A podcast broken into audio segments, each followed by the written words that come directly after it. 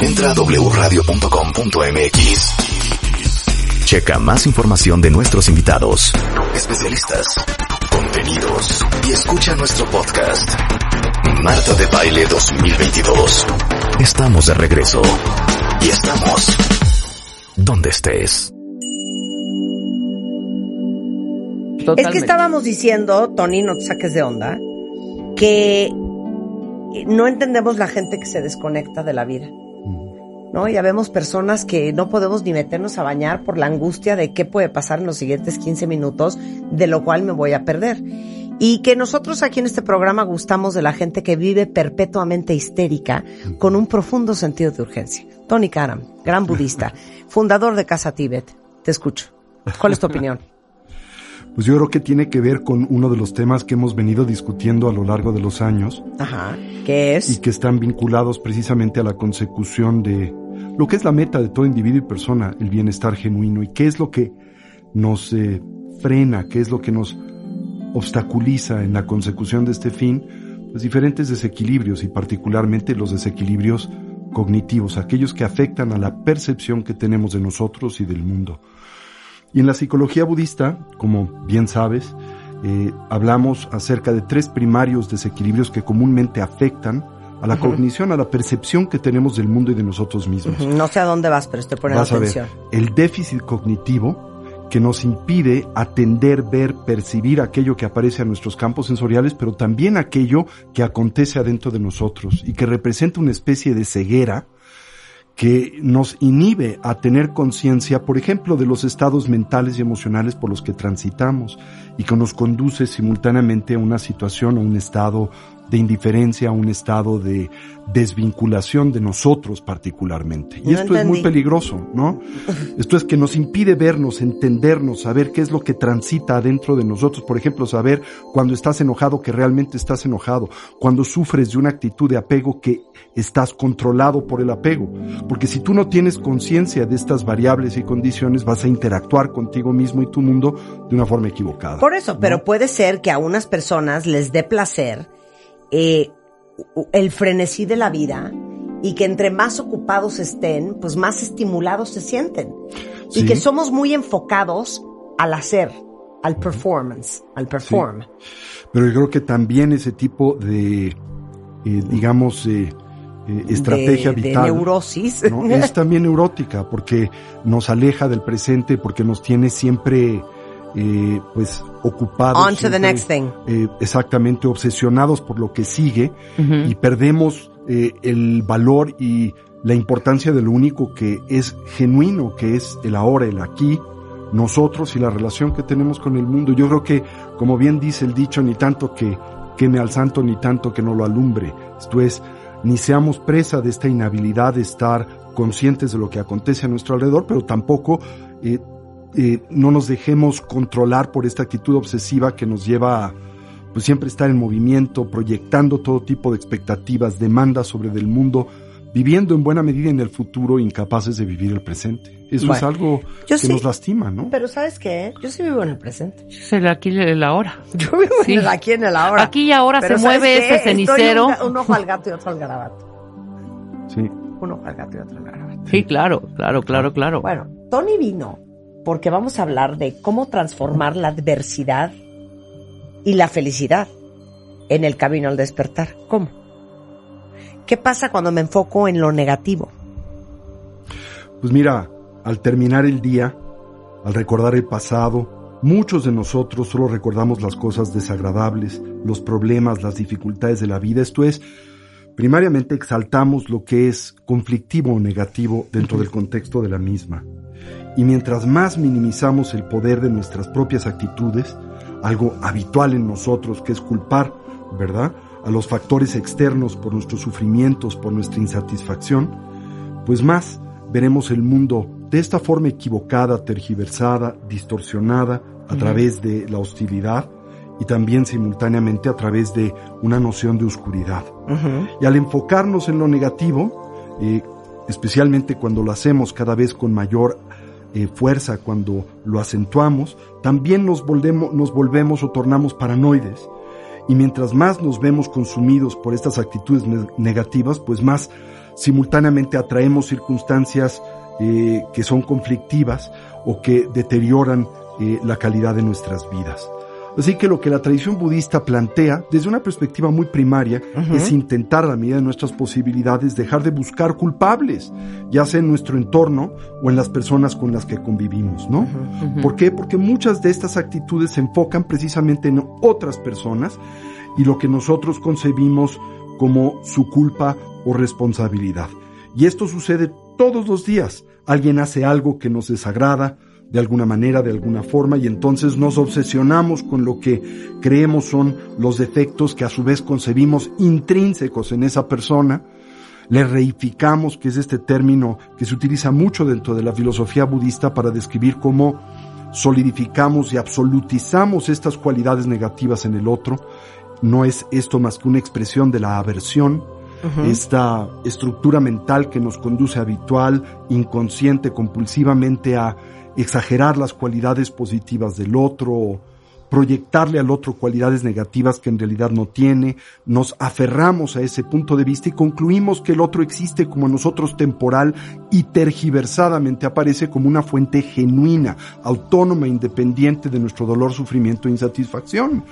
Y así pensamos que la solución de este conflicto y dificultad es deshacernos del otro, neutralizarle, bueno, en un caso inclusive extremo es desaparecerle, matarle o lo que fuere, inconscientes de la responsabilidad que yace en la manera en que nosotros fabricamos y conformamos la experiencia que tenemos del mundo.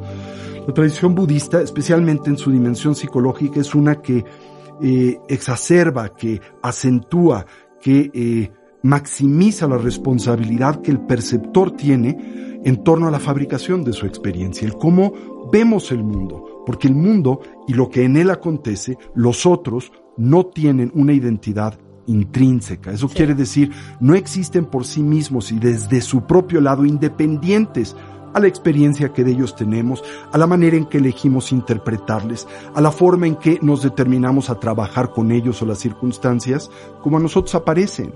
Y esto es un descubrimiento muy importante para el adiestramiento mental que representa el eje o el corazón precisamente de la espiritualidad y la psicología de esta milenaria tradición de sabiduría que es la del Buda Dharma, que podemos transformar las adversidades en oportunidades. ¿Por qué? Porque no existen intrínsecamente como nosotros aparecen, esto es, desde su propio lado como algo necesariamente negativo. Y si cambia nuestra actitud, cambia radicalmente la manera en que podemos trabajar con ellas y el beneficio que podemos derivar de las mismas. Ok, ahora, Nada es negativo porque todo lo ves desde el cristal en que tú lo estás mirando y eso tiene que ver con tu experiencia, con tu percepción de las cosas. Nada es intrínsecamente negativo. Nada es intrínsecamente malo. Así es. Por eso... O bueno. Claro, a mí me encanta decir que uno puede resignificar su vida porque tú, a lo que sea que te haya pasado, le puedes dar el significado que se te ronque la gana. Así es. Y pon ejemplos. Bueno, un ejemplo muy simple que a mí me gusta mucho tiene que ver con una mecánica que se emplea en la tradición contemplativa del budismo tibetano para cultivar la paciencia, la tolerancia, que siento todos podemos entender y apreciar como una cualidad esencial en el proceso evolutivo de un individuo persona. Entonces, eh, ¿cómo cultivar la paciencia? ¿Verdad? Bueno, para empezar necesitas un objeto de paciencia. Si tú no tienes un objeto de paciencia, la paciencia no puede cultivarse. Esto es importante porque a menudo pensamos, mira, yo eh, he avanzado, eh, he desarrollado una actitud de tolerancia, soy más paciente con el mundo cuando no hay nada que lo ponga a prueba. Y cuando súbitamente surge una circunstancia que naturalmente pone a prueba la paciencia, resulta que no la tenías tan cultivada como pensada, como pensabas, y que pues tu respuesta habitual y tu respuesta automática es una de intolerancia o de agresión, por ejemplo, ¿no? Entonces, eh, pues hay una historia muy linda de la tradición del budismo tibetano vinculada a uno de los grandes eh, pues pioneros de la introducción de esta tradición al Tíbet, llamado Atisha Dipankar o Dipankara Shijinyana, quien arribó al Tíbet en el siglo XI. Y se cuenta que tras muchas diferentes aventuras y vicisitudes, el entonces rey del Tíbet, Changchup-o, consiguió eh, pues convencer a este gran maestro budista indio, quien era una especie como de tesoro nacional en India en aquel entonces, y ya era un hombre mayor, a que se decidiese a eh, pues abandonar su situación de eh, confort en una de las grandes universidades budistas del norte de la India, Vikramadashila, y que viajara al Tíbet precisamente a enseñar a un pueblo bárbaro en aquel entonces, pues la espiritualidad budista en general. Total, que eh, Atisha arriba al Tíbet después de, eh, de hecho, meses o más de un par de años de viaje, era muy difícil esa travesía en aquel entonces, y lo hace acompañado de lo que pareciese era una especie de acompañante o asistente personal. Pero, eh, para la sorpresa de los tibetanos, resulta que este asistente o que eh, este acompañante distaba mucho de manifestar las cualidades de virtud que pues enarbolaba este gran eh, maestro budista. Aparentemente era muy dado a la botella, aparentemente era muy dado a las mujeres, aparentemente era una persona pues bastante disipada. Y entonces empezaron a llegar rumores, eh, empezaron a arribar reportes al rey del Tíbet de el quehacer y las andanzas de este individuo. Hasta que eventualmente, eh, pues eh, un poco sorprendido por ello, el rey del Tíbet convoca a este gran maestro, pensando lo mejor, quizá concibiendo que él dentro del contexto de su digamos, virtud, eh, no podía atender, no podía ver, no se daba cuenta de lo que estaba sucediendo simplemente porque ella era mayor. Y entonces cita en la corte a este maestro y empieza a enumerar pues todos los defectos de su acompañante y asistente personal. Y la Matisha le dice, sí, estoy consciente de todos estos defectos. Y el rey del Tíbet dice, entonces, ¿por qué no te has deshecho de esta persona? ¿Por qué no te has distanciado de la misma? ¿Estás realmente consciente de que es alcohólico, de que es mujeriego, de que toma aquello que no se le da. Y la Matisha le dice, sí, estoy consciente de todo ello. Entonces el rey de Tibet, perfecto, entonces ¿por qué no nos deshacemos de él, lo despedimos? Y la Matisha dice, no de ninguna manera. Y el rey del Tibet le pregunta, ¿por qué? Y la Matisha le dice, porque es mi maestro de paciencia. Y yo no viajo a ningún lado sin mi maestro de paciencia. En otras palabras, ¿qué hizo este gran maestro indio? Como bien dices, como bien apuntas, decidió recodificar una circunstancia de vida para emplearla en su beneficio, en su favor. Este es el corazón, la idea de transformar la adversidad en el camino que conduce al despertar. Ahora, por favor, a nuestro auditorio, eh, no eh, quisiera confundirle. Esto no quiere decir de forma alguna que nosotros debemos de aceptar todas las vicisitudes de la vida sin hacer nada al respecto.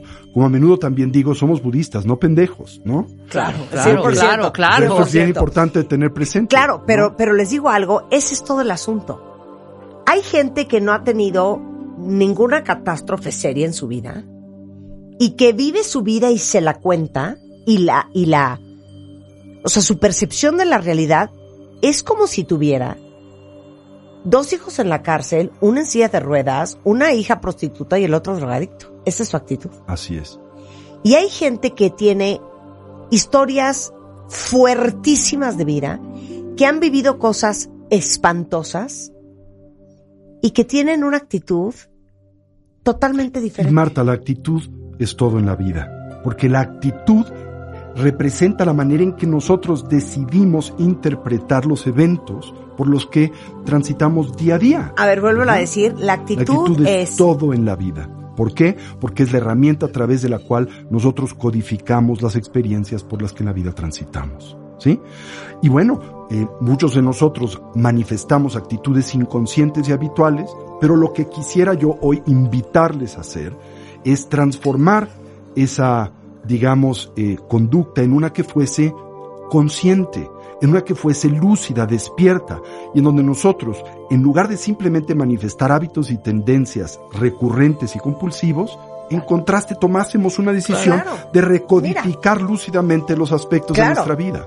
A ver, Luis, que lo acaban de oír que trabaja conmigo. Él no puede creer la felicidad y la diversión de todo lo que hacemos todo el día. Claro, claro. Esa es su percepción. La de algunos de, ustedes es qué horror trabajar así. Exactamente. ¿No? Sí, A otros cuentavientes dicen qué diversión trabajar así. Exacto. Pues fíjate Todo es una cuestión de percepción. Todo es cuestión de percepción porque finalmente la experiencia que tenemos del mundo está determinada por la manera en que lo interpretamos, no por aquello a lo que nos vemos sensorialmente expuestos. Eso no quiere decir que esas experiencias todas de la vida no influencien nuestra conformación de nuestra experiencia. Claro que lo hacen, pero no la determinan. No la determinan. Ya, me encanta. ¿Cómo responsabilizarte de tus actitudes y de tus pensamientos? Con Tony Karam, el presidente de Casa Tibet en México. No se vayan. Escucha todos nuestros playlists y contenidos en Spotify. Búscanos como Marta de Baile. Marta de Baile 2022. Estamos de regreso y estamos donde estés. 12.38 de la tarde en W Radio. Estamos tratando de encontrar un poco de paz. El gran budista Tony Karam está con nosotros. Él es presidente y fundador de Casa Tíbet en México. O sea, cuando viene el Dalai Lama, lo viene a ver a él, básicamente. es como nuestro pequeño Panchen Lama. El Panchen Lama no puedo creer. Deberías de contar la historia del Panchen es Muy trágico, muy trágico. Bueno, estamos hablando de... Todo tiene que ver con tu percepción de las cosas. Nada es adverso, nada es maravilloso. Todo es como tú decidas vivirlo y como tú decidas verlo. Lo cual nos llevó a concluir antes del corte que attitude is everything. Es el foco Actitud de la vida. no viene del griego acto total. ¿Sí? Acto total. Actituti. Sí, todo el acto. Exacto. El acto total. ¿Cómo le haces para responsabilizarte de tu actitud y de la manera en que percibes las cosas? Bueno, lo primero decía Shantideva, uno de los grandes adeptos y eh, contemplativos de la tradición budista india, decía que cuando te topas con un problema y una dificultad en la vida, hay dos diferentes alternativas. El que ese conflicto, esa dificultad tenga en efecto solución o que ese conflicto y dificultad no tenga solución. Si tiene solución, ¿por qué te preocupas? Debes de ocuparte. Y si eh, pues no tiene solución, entonces, ¿por qué no, en lugar de ser presa de la angustia, de la ansiedad, del dolor, de la insatisfacción, ¿por qué no recodificas la manera en que percibes ese problema y precisamente lo transformas en una oportunidad? ¿Sí? Comentaba, por ejemplo. Recodificas. Recodificas, que quiere decir reinterpretas, reconcibes, te determinas a ver ese evento de una forma alternativa. Ok, te voy a dar el evento.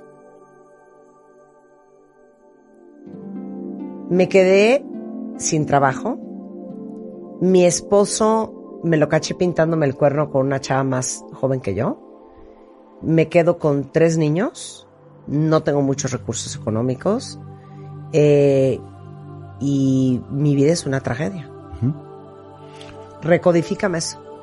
Bueno, primero, todos estos conflictos y dificultades tienen o no solución. Sí. Si tienen solución, entonces, cuando a ese problema, ese conflicto o esa experiencia le añades la angustia, le añades la ansiedad, esa angustia y ansiedad aporta algo a la resolución del conflicto no, o lo agrava. Lo agrava. Bueno, entonces, ¿por qué no te deshaces de eso y te ocupas a resolver el conflicto que tienes justo enfrente con la mejor actitud posible? Ahora, también existe otra alternativa, ¿no? Por ejemplo, voy al hospital, me hace una biopsia de una tontería y resulta que estoy invadido de cáncer. ¿Tiene eso solución? Quizá ya no. Bueno, ahora, de nuevo la pregunta, ¿en qué te aporta la angustia? ¿Te ayuda a resolver, lidiar, trabajar con ese conflicto, con esa dificultad terminal? No. No. Entonces, ¿por qué no por lo menos al recodificar esa condición y circunstancia rescatas la mejor actitud y por lo tanto la mejor manera de lidiar con esto el tiempo que te quede? Claro. Y es más, yo me voy al primer ejemplo híjole, qué bueno que me pintó el cuerno ahorita, que todavía estoy joven, que puedo reconstruir mi vida y no después. Qué padre que tengo tres hijos increíbles. Qué increíble que pasó este hombre por mi vida, porque ahora ya sé todo lo que no quiero en una relación. Qué increíble que me corrieron de este trabajo, porque seguramente no debería de yo estar ahí. Yo tengo que aprender una lección de esto y esto me da la oportunidad de reinventar la forma en que voy a generar riqueza en mi vida. Y dice también una, eh, un aforismo budista que todos los problemas y dificultades en la vida nos aportan algún tipo de aprendizaje. Increíble. Y que la tragedia al lidiar con esos problemas y dificultades es no poder identificar el aprendizaje que nos aportan. Como dice el dicho, no importa que pierdas todo, siempre y cuando no pierdas la lección. Así es, en efecto, en efecto. Y bueno, en la tradición budista hablamos acerca de eh, la eh, reordenar precisamente ese punto de vista, utilizar estos conflictos y dificultades como herramientas de crecimiento, inclusive eh, lo que puede aparentar ser pues misterioso como un detonador de bienestar, ¿verdad? ¿En qué sentido? Que nos ayuden, por ejemplo, a distinguir entre lo que tantas veces hemos tocado en este programa, las fuentes del placer temporal y las fuentes del bienestar genuino.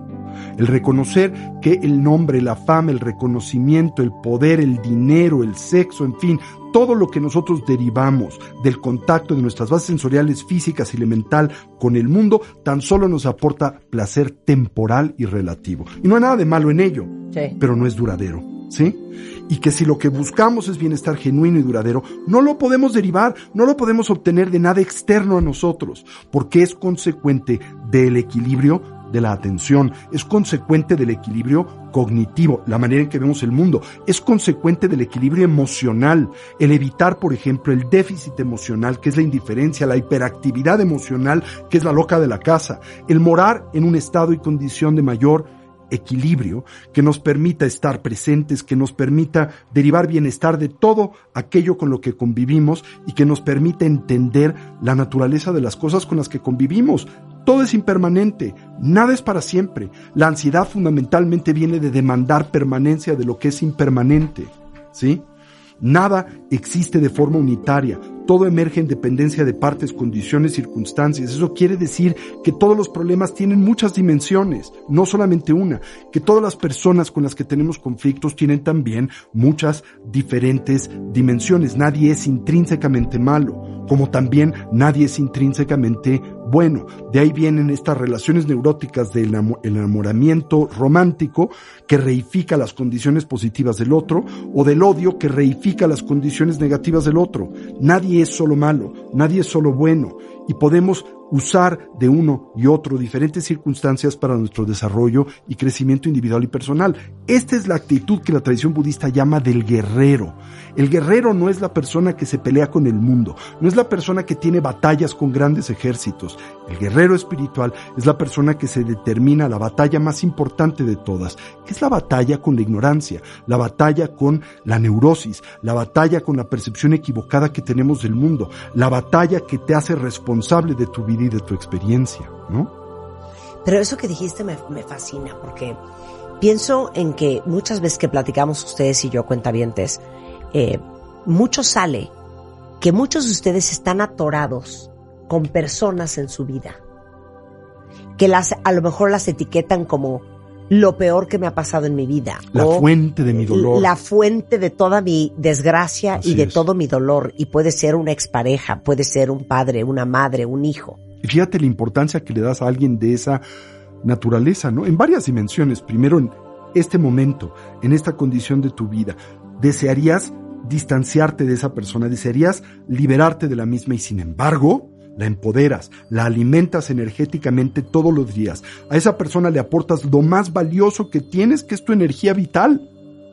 Que además esa persona ni siquiera puede aprovechar porque la obtiene, ¿verdad? En estos como tremendos brotes energéticos, emocionales que proyecta sobre del mismo y se desperdician del todo, ¿no? Y si lo ves desde una perspectiva todavía más amplia, es más aterrador.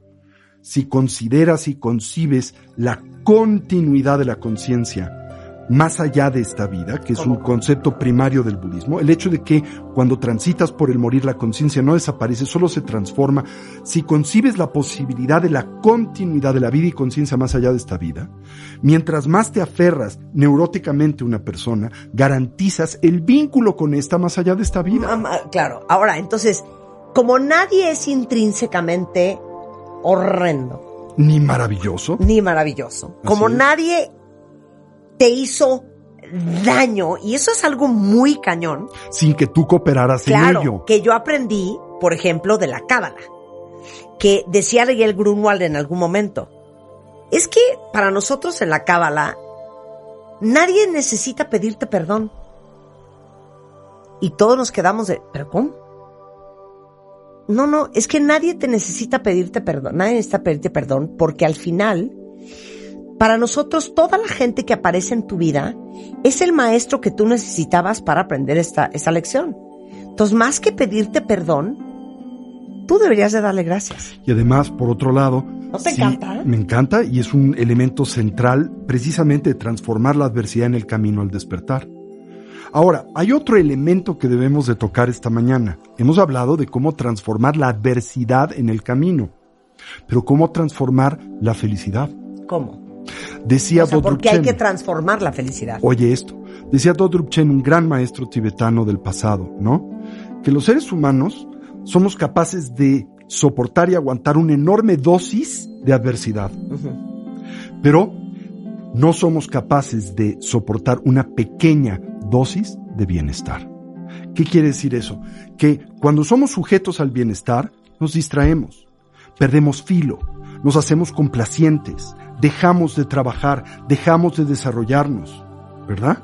Con una pequeña dosis de bienestar, cuando todo está bien en tu vida, dejas de crecer, ¿verdad? Decía eh, Hegel que eh, en la Enciclopedia de las Ciencias Filosóficas, decía que las eh, épocas de paz son páginas en blanco en el libro de la historia, ¿verdad? Igualmente en nuestras vidas, cuando todo va bien, nos hacemos, decía, complacientes, dejamos de esforzarnos, dejamos de atender lo que es importante. ¿Cierto o falso? Cierto. Bueno, en ese contexto, eh, pues eh, precisamente también es importante el transformar la felicidad en el camino al despertar. ¿Y cómo lo haces?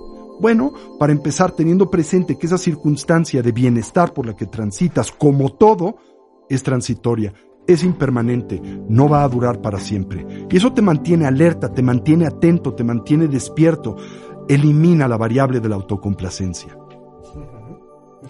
Simultáneamente, bueno, eh, tener presente que aquello que nos aporta bienestar, pues siempre analizar si el bienestar que nos aporta es genuino o es temporal, ¿verdad? Si es temporal, no demandar un bienestar genuino de aquello que tan solo nos puede aportar uno temporal o relativo, ¿verdad? Y si es genuino, familiarizarnos con ello, descansar en esa condición y circunstancia, permitirse convierte en un hábito. Por ejemplo, el de la paciencia, el de la tolerancia, el de la compasión, el de la bondad, son actitudes internas que transforman nuestro bienestar y que no dependen de elementos externos, ¿verdad? Y que por lo tanto nos aportan y detonan en nosotros un tipo de bienestar infinitamente más refinado y profundo, que es el genuino y duradero, que no depende de lo que tomamos del mundo, sino de lo que traemos y aportamos al mismo en consecuente, por ejemplo, del equilibrio de nuestra mente, de nuestro corazón y particularmente el desarrollo de una mentalidad que comprende y entiende la manera en que las cosas son. Esta forma de vivir y de ver la vida, ustedes la pueden aprender. Y a eso se dedica Casa Tíbet en México todos los días, a dar clases de budismo, ¿no? que es, a menudo yo digo, la ciencia del sentido común, que es el menos común de los sentidos. Y es una ciencia de la conciencia que precisamente se centra en cómo transformar nuestra percepción y actitudes vitales de tal manera que sin importar aquello por lo que en la vida transitemos, favorezca precisamente nuestro bienestar de largo, largo plazo y nuestro desarrollo evolutivo. De eso se trata, ¿no? Claro. Bueno, ¿dónde aprendemos? Bueno, pues les invito, tenemos, eh, como lo hacemos un par de veces al año, nuestro seminario de introducción a la teoría y práctica del budismo, eh, que hemos intitulado En pos del bienestar genuino, el próximo 27 y 28 de agosto. Lo pueden tomar presencialmente, lo pueden tomar remotamente, lo pueden tomar en vivo, lo pueden tomar diferido, ¿verdad? Pueden consultar a nuestra página web, casatibet.org.mx, nuestras redes sociales, Instagram, Facebook, Casa Tibet México, hablarnos por teléfono al 55 11 0802 o al 55 14 7763 y acompañarnos en este seminario que explora una y mil diferentes estrategias para vivir con mayor integridad y felicidad. Qué felicidad lo que acabas de decir. Qué felicidad la invitación que nos acabas de hacer. Muchas gracias, Tony. Gracias. Un placer tenerte acá. Nosotros vamos, estamos de regreso mañana en punto a las 10 de la mañana. No se vayan ustedes, hay mucho más el resto de la tarde en W Radio. Adiós. Entra a wradio.com.mx. Checa más información de nuestros invitados, especialistas, contenidos y escucha nuestro podcast. Marta de Baile 2022. Estamos de regreso. Y estamos donde estés.